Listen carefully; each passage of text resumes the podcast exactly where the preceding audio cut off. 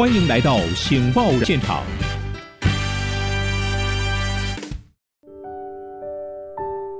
各位听众，大家好，欢迎再次来到《醒报财经论坛》，我是主持人台湾醒报社长林义林。我们今天依然为您邀请到两位专家学者一起来讨论财经问题。首先介绍台湾大学管理学院的教授龚天行老师，龚老师你好。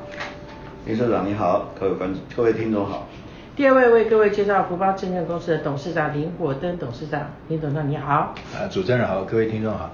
来，我们今天要来谈谈最近最热门、盛销全上的保家的投资案的问题啊，因为呃，我们都知道保家本来是一个建筑呃公司啊，后来它扩大到很多的产业都有呃参与，而且它最厉害的就是能够用很多这个呃别人的钱啊，公家的钱哈、啊，政府的关系啊，动用政府的资源来炒作。最近就呃有个事情就曝光了，就是呃这个劳动基金投资组啊。呃，竟然这个呃遭到保家的款待，而且呢，呃按照他的指示买进特定企业的股票，以至于这个劳动基金呢大赔，所以大家就很担心说，为什么可以有一个企业如此的呼风唤雨哈？然后我们到底经管会有没有在做管理哈？以至于我们大家呃不管是投资大众的钱也好，或者是我们的劳动基金的准备也好，都受到波及哈。那首先，我们先请龚教授给我们分析一下。好，我想这个我先做一个声明啊，就是我现在在台北政经学院的基金会里面担任呃监事啊。那台北政经学院基金会呃主要是由这个保家集团呃林董事长呢有捐赠三十亿的呃资金呢作为这个呃作为本金啊来运用，然后呢。从孳息呢来，呃，这个支援呃清华大学台北政经学院的运作，所以说我必须要先做一个呃这样子的声明嘛。虽然说我相信呃我的评论应该是纯粹从一个专业的角度，但是我想我必须先做这样子的呃声明嘛。呃，我想这个刚才主持人提到啊，就是说是宝佳。这个，在这一次的这个劳动基金的弊案的当中呢，呃，被凸显出来啊。那当然，这个的确是宝佳在这一个案子的当中，他们的呃这个操盘的人员呢，呃，最少从目前的媒体上面的报道所看到的，以及这个被收押的这种情况呢，应该是呃有一些不当的行为啊，呃。所以说，我想这个是呃没有没有问题啊，那我们也相信司法会继续的追查下去，呃，但是从呃从宝佳呃的投资的行为上面来看的话呢，呃，我是认为是就是呃宝家的这种投资的手法啊，对，做投资的做法，呃，就是在呃。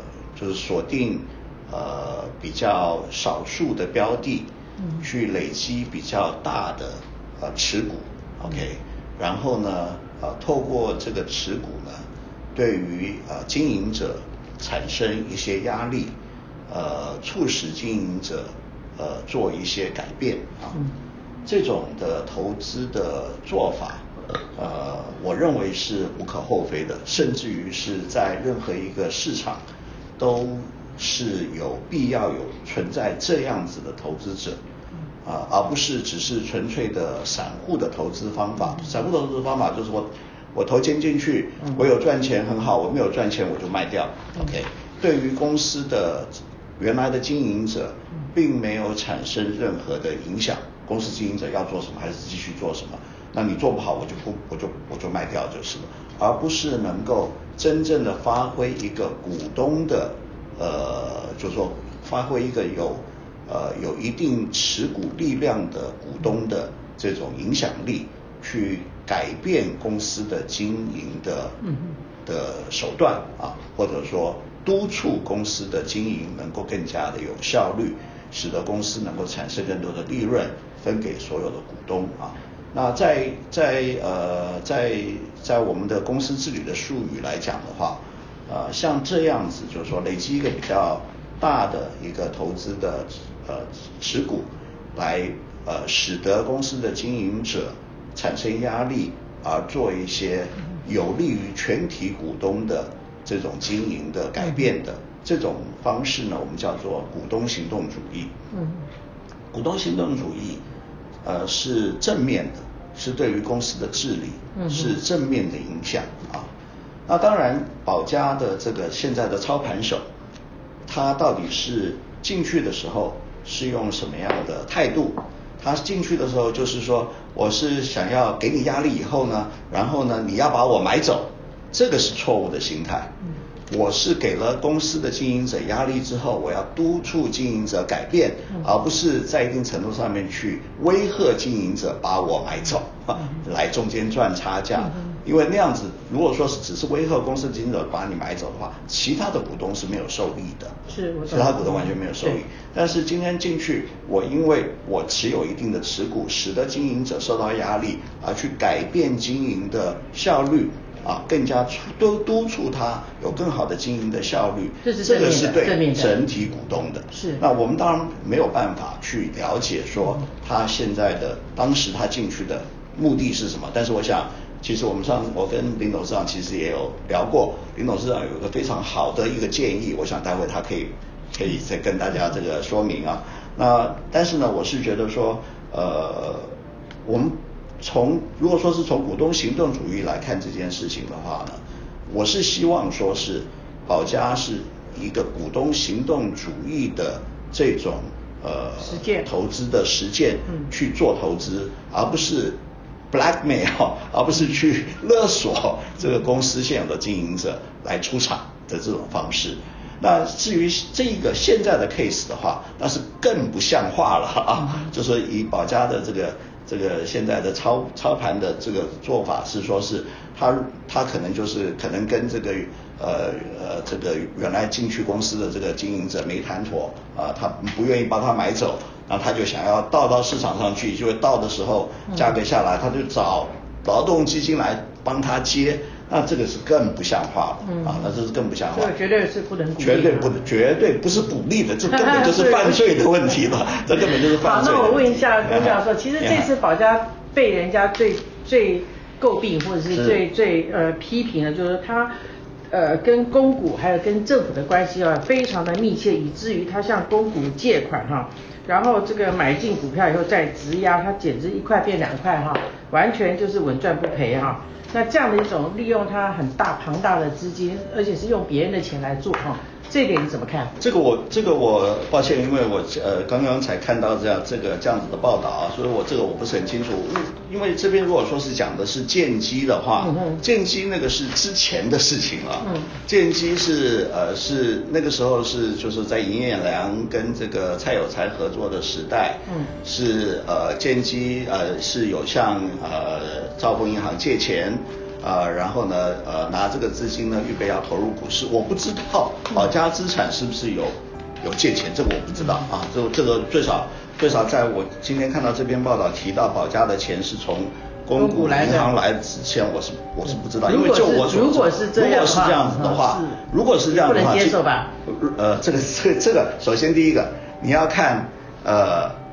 今天有股票去质押借钱，这个本来就是 OK 的，这是你的 leverage 的问题，你愿不愿意承受这种风险的问题啊？那但是如果说是因为关系啊，因为关系而去逼迫公股银行借钱给他，那当然是不对的。但是我不会认为说是借钱去，就是说买了股票，然后再去杠杆，去扩大投资的本身，我不觉得有任何的。不当，嗯、了解。Okay, 这个是自己，这是自己对自己的风险的。这中间的标准就是看说他到底有没有利用关系来做这个事哈。对。而这部分又是非常非常暧昧的哈。那我们再请林董事长分析一下。我我觉得我觉得是这样，因为这个整个事件哦，现在其实还在调查当中。嗯嗯。那我们其实没有人知道它真正的真相是什么。不过我觉得第一个就是说，呃。因为这次这个劳退基金的涉及的这个案件，除了保价之外，其实我们媒体上已经看到了至少有富华投信跟统一投信嘛。嗯哼。所以我倒是觉得，呃，不不需要把保家跟这次劳退基金的事情完全画上等号。嗯。啊，这个倒是不需要。嗯。那另外一个呢，就是说，其实我们的整个这个资本市场的运作呢是很有意思的。譬如说，在美国我们有所谓的放空机构，嗯，如果在国内的话，我们对放空机构的的角色，嗯、我们通常会带着一个比较道德的批判，嗯，但在美国不是，嗯。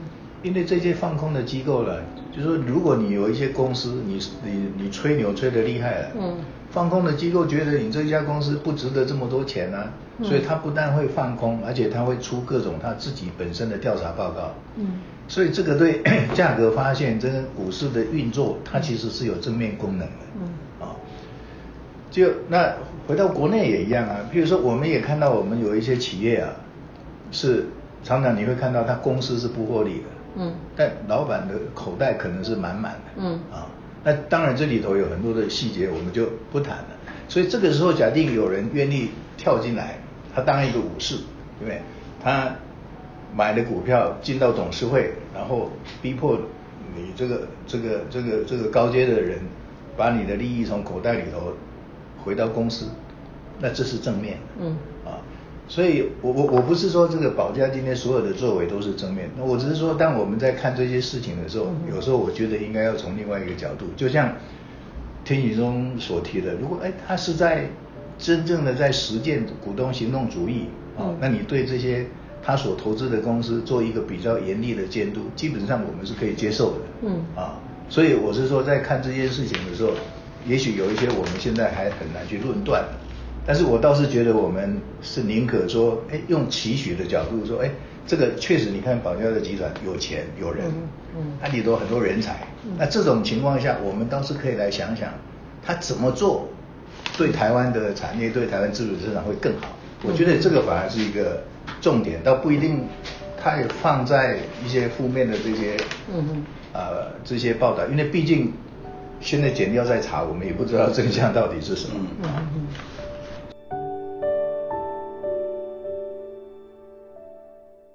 老师，媒体这么多，你真的还要办台湾醒报吗？可是你觉得大家对媒体满意吗？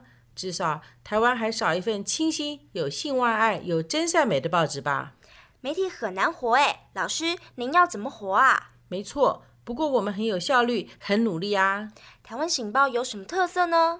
我们是深度报道、极简阅读，什么都有，就是没有口水；什么都有，就是没有八卦。那大家可以怎么帮助台湾醒报呢？欢迎大家来订电子报，也可以捐款，我们会开给你抵税收据。这么说，就请大家一起来支持林依林老师所办的台湾醒报吧。请上网阅读您不可不知的清新媒体——台湾醒报，a n n t w dot com。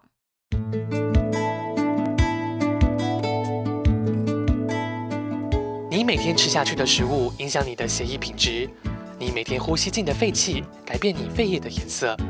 你每天阅读的东西，减缓你的思考，使你越来越烦躁。一份你梦想中的报纸《台湾醒报》，提供您深度、真相、视野、觉醒及意义。你捐钱，让我们帮你做有意义的事。请到《台湾醒报》网站下载捐款单，加入百元办报活动，给醒报同仁一个爱的鼓励。非常谢谢您。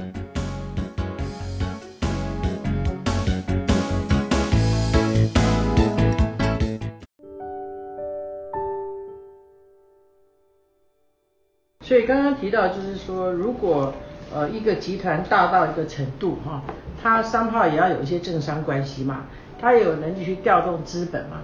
那这中间如果金管会要监督，您是长期这个在这个呃证交所服务过的哈，那应该从哪个角度去去去查呃它的一些呃内幕，或者说它的一些状况应该怎么监督？我我觉得这个就是天显兄说的，就是我上次跟天显兄我们是在聊这件事情的时候，嗯、我就觉得说，现在其实已经有一个机制了。嗯、那我觉得，与其依赖这个主管机关的这个事后的监督，不如呃依赖他们的自律。嗯、我还是再讲回来，嗯、因为基基本上你看保家有雄厚的资金，然后有非常强的这个。这个人才，嗯，我相信有很多甚至过去都是政府的政务官，嗯，那这些人的这个品格、操守能力，嗯，大家都看得见。那所谓的自律，就是现在其实是这个不只是台湾啊，嗯，台湾现在其实是要求机构投资人他要定一个叫做尽职治理的守则。嗯。那禁止治理的守则就是说我作为一个机构投资人，我要体认我对公司是有影响力的。嗯。或者应该体认我应该对公司有影响力。我既然是一个机构投资人，我跟散户不一样，我不是今天买明天就要跑，我是比较长期持有的，所以。呃，这个禁止治理守则是鼓励你要关心公司的，嗯，你要关心公司的运作，甚至你要常常去跟董事长互动，甚至跟他的董事互动，甚至跟他的经理人互动，哦，那同时也要求说，那你作为这样一个机构投资人，你要把你的。投资的策略，譬如说我为什么要买这家公司的股票？我的选股的标准是什么？嗯，那我买了这张股票以后，我将来在你的股东会上面的议案的投票的策略是什么？嗯嗯嗯。那我平常监督这一家公司，我的运作是什么？嗯，把它透明化。把它透明化。对。所以其实主持人讲到一点，就是透明化。所以就是透过自律跟透明啊。所以我觉得，呃，我我我我个人认为，其实保家应该有能力。做到这一点，只是也许他们之前没有想这么多，所以如果他们可以，他们可以朝这个方向走的话，那你即便对这个被他投资的公司有一些监督跟要求，我觉得基本上不是坏的，不是坏事，而且我我相信投资人会欢迎。对，那现在讲到重点，就是说一个上千亿的一个公司，它等于是举手投足举足轻重哈。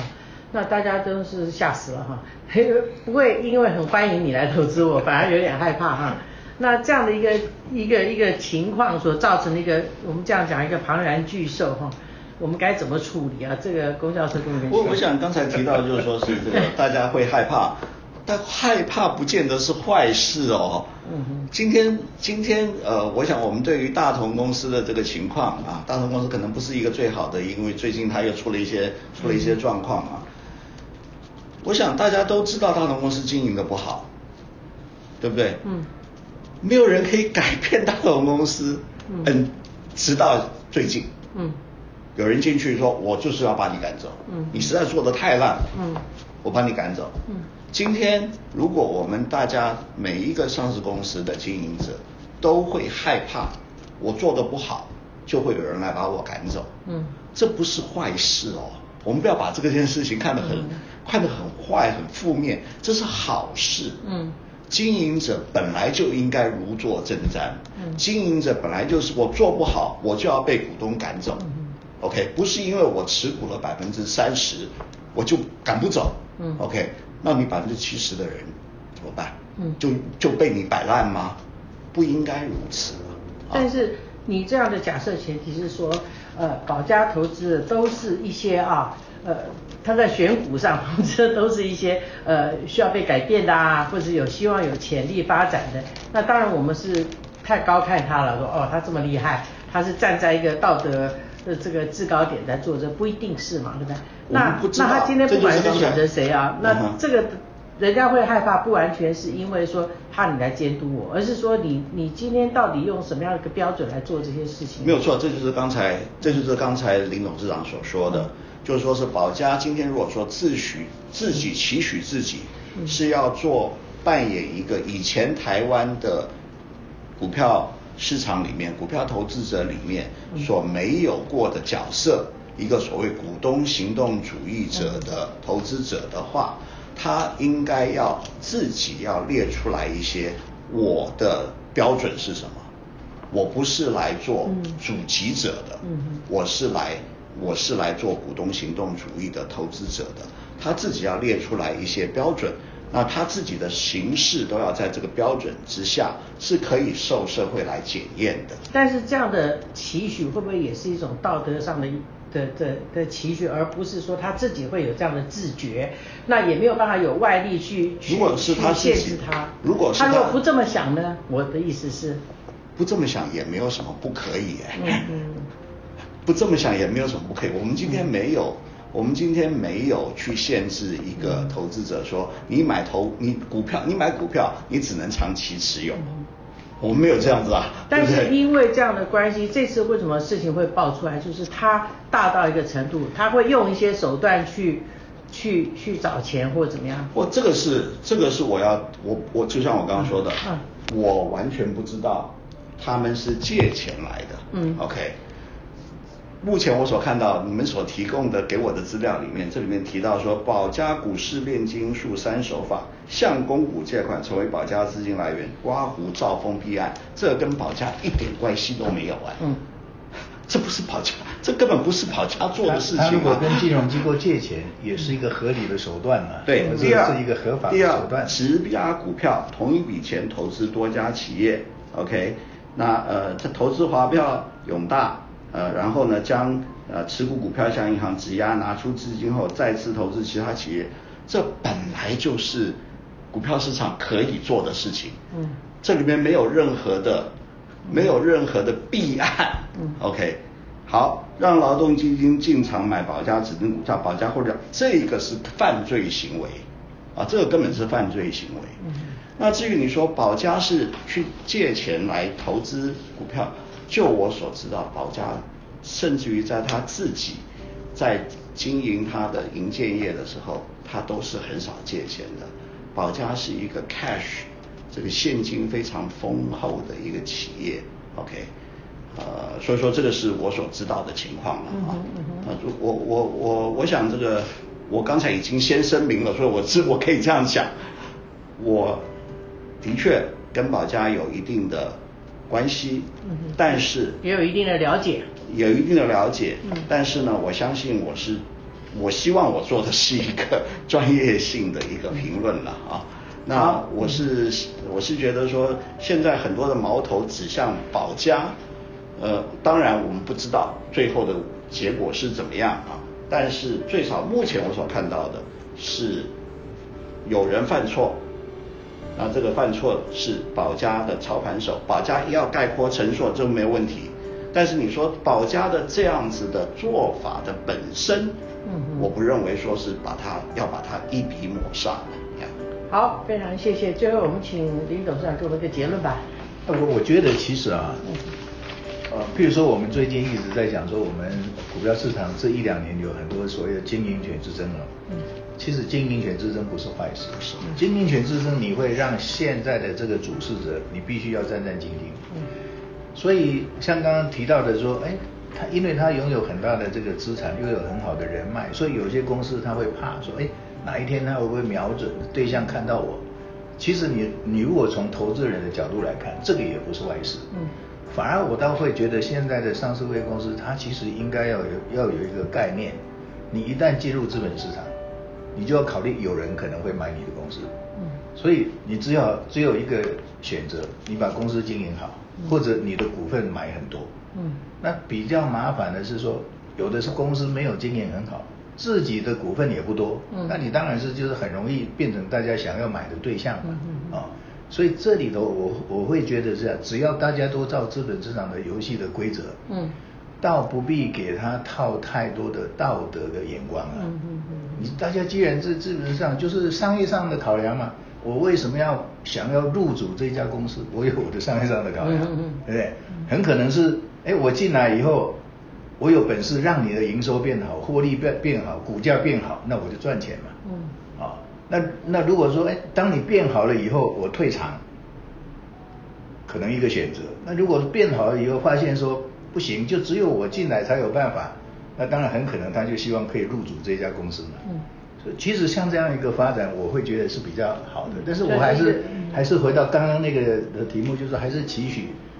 保家它的这个经营的这个这些的这个逻辑策略，如果可以更透明，对，就是让社会大众安心检验它，一起来监督。对，因为我还是觉得以他们拥有的资产跟这些的人才，应该是可以发挥一些正面的效果。嗯，好，非常谢谢两位专家学者宝贵的意见。我想从保家的事件，我们可以厘清很多的呃市场上的谣言或者是纷纷扰扰，我们可以回归到一个投资市场的本质哈。呃，大家就可以彼此之间有好的一个制衡，在一个规则下运作。我们今天节目就进行到这里，再会。好，谢谢。